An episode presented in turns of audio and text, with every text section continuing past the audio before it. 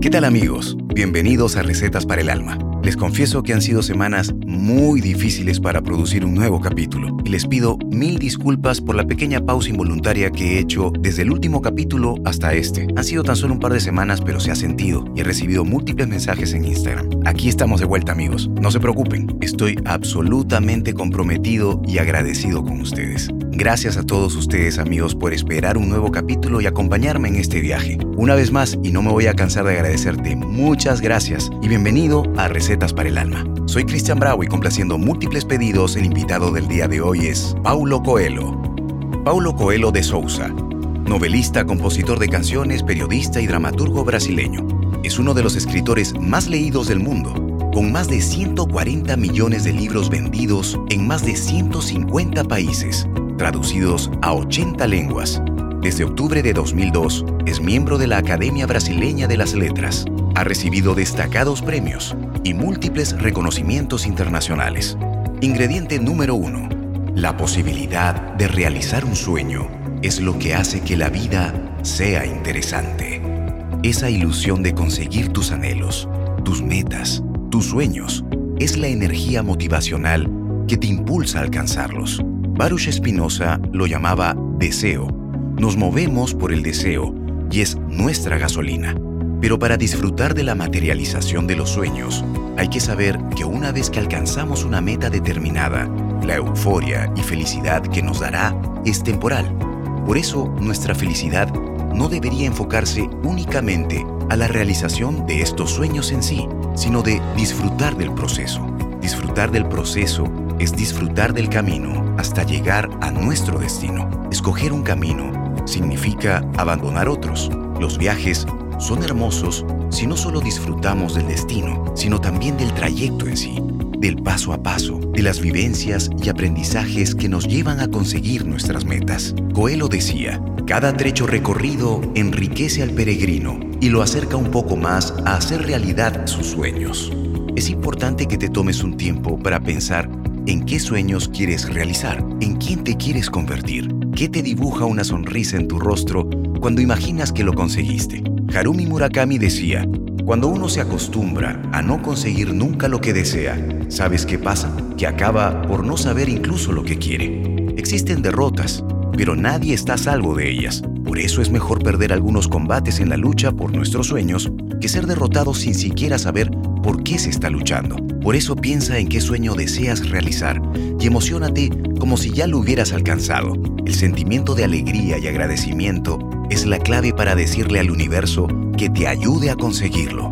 Recuerda que los pensamientos se convierten en cosas. Si lo ves en tu mente, podrás tenerlo en tu mano, como decía Bob Proctor, a quien tuvimos en el capítulo 56. Nunca desistas de un sueño, solo trata de ver las señales que te lleven a él. Coelho dice, la gloria del mundo es transitoria y no es ella la que nos da la dimensión de nuestra vida, sino la elección que hacemos de seguir nuestra leyenda personal, tener fe en nuestras utopías y luchar por nuestros sueños. Solo una cosa vuelve un sueño imposible, el miedo a fracasar.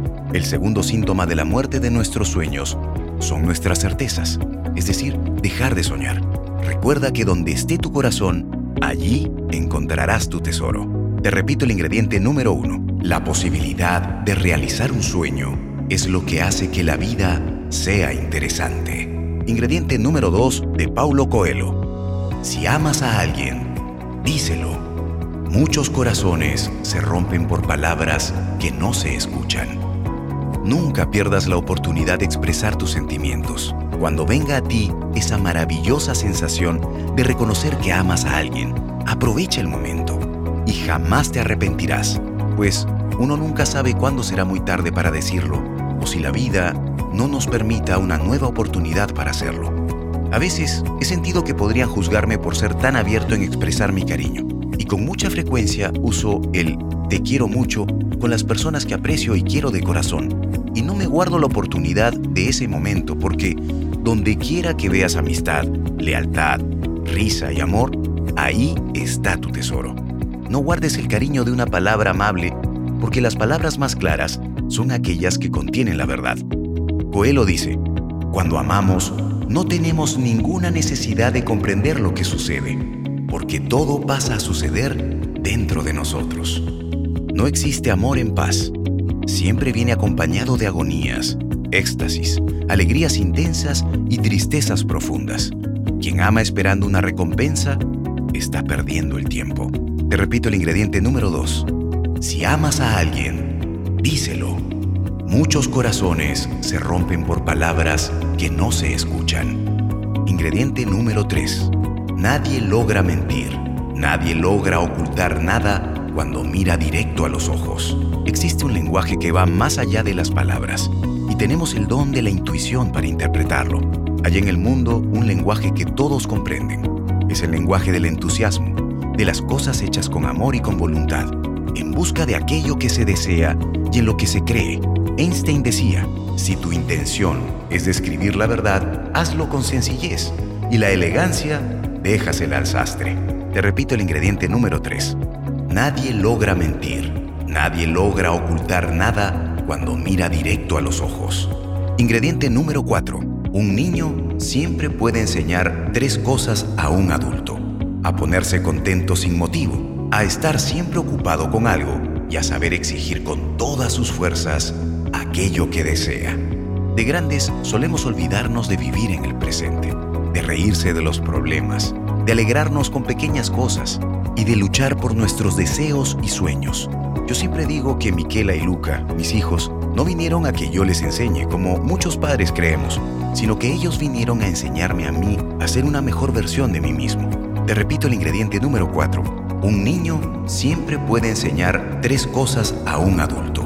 A ponerse contento sin motivo, a estar siempre ocupado con algo y a saber exigir con todas sus fuerzas aquello que desea. Ingrediente número 5. Presta atención a todos los momentos, porque la oportunidad, el instante mágico, está a nuestro alcance. Nunca podrás escapar de tu corazón, así que es mejor que escuches lo que quiere decirte. La intuición es un sentido al que no le hacemos mucho caso, pero es real y nos ayuda a tomar decisiones importantes. Escucha a tu corazón y no tengas miedo de correr riesgos. Repítete, tengo que correr riesgos. No tengo que tener miedo a la derrota. La razón teme la derrota, pero la intuición disfruta la vida y sus desafíos. Jamás dejes que las dudas paralicen tus acciones. Toma siempre todas las decisiones que necesites tomar, incluso sin tener la seguridad o certeza de que estás decidiendo correctamente. Coelho decía, un hombre tiene que escoger. En esto reside su fuerza, en el poder de sus decisiones. Te repito el ingrediente número 5. Presta atención a todos los momentos porque la oportunidad, el instante mágico, está a nuestro alcance. Ingrediente número 6. Las personas cambian cuando se dan cuenta del potencial que tienen para cambiar las cosas. Eres lo que crees que eres. Los pensamientos son poderosos y se convierten en cosas. Si lo ves en tu mente, podrás tenerlo en tu mano, decía Bob Proctor. Podemos construir cualquier cosa en nuestra imaginación. Ahí es donde toda la creación comienza en tu vida. Te repito el ingrediente número 6. Las personas cambian cuando se dan cuenta del potencial que tienen para cambiar las cosas. Ingrediente número 7. Lo que ahoga a alguien no es caerse al río, sino mantenerse sumergido en él. En la vida, el crecimiento suele llegarnos con pruebas y momentos difíciles que sirven de lección y que tienen una finalidad, Levantarnos de las caídas es lo más difícil, pero es lo que nos ubica en la posición de derrotados o en la de vencedores. Hay momentos en que los problemas entran en nuestras vidas y no podemos hacer nada para evitarlos, pero están ahí por una razón. Solo cuando los hemos superado entenderemos por qué y para qué estaban allí. El secreto de la vida es caerse siete veces y levantarse ocho. Coelho decía, afronta tu camino con coraje no tengas miedo de las críticas de los demás. Y sobre todo, no te dejes paralizar por tus propias críticas. Cuando alguien desea algo, debes saber que corre riesgos y por eso la vida vale la pena. La calma absoluta no es la ley del océano.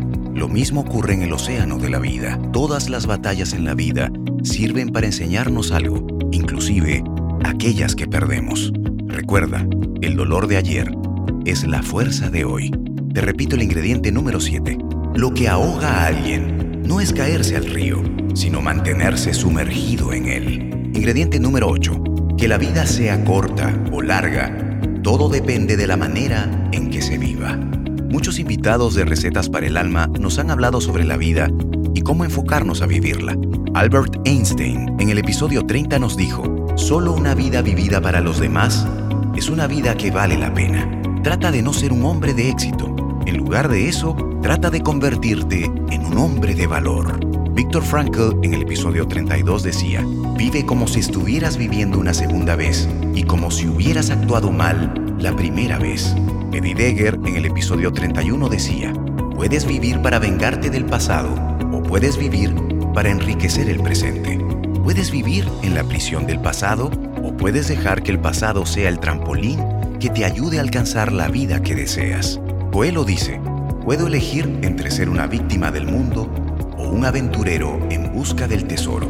Es todo una cuestión de cómo veo mi vida. Hay probabilidad de que ocurran cosas inesperadas en cada segundo de nuestra frágil existencia. Cuando crezcas, descubrirás que ya defendiste mentiras, te engañaste a ti mismo o sufriste por tonterías.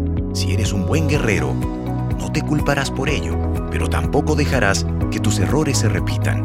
Todo me dice que estoy a punto de tomar una decisión equivocada, pero cometer errores es parte de la vida, decía Coelho. ¿Qué quiere el mundo de mí? ¿Quiere que no tome ningún riesgo para volver por donde vine porque no tengo el valor de decir sí a la vida? Ninguno de nosotros sabe lo que puede ocurrir incluso en el minuto siguiente. Y aún así, vamos a ir hacia adelante, porque confiamos, debido a que tenemos fe. Nosotros somos lo que determinamos la rapidez con la que pasa el tiempo.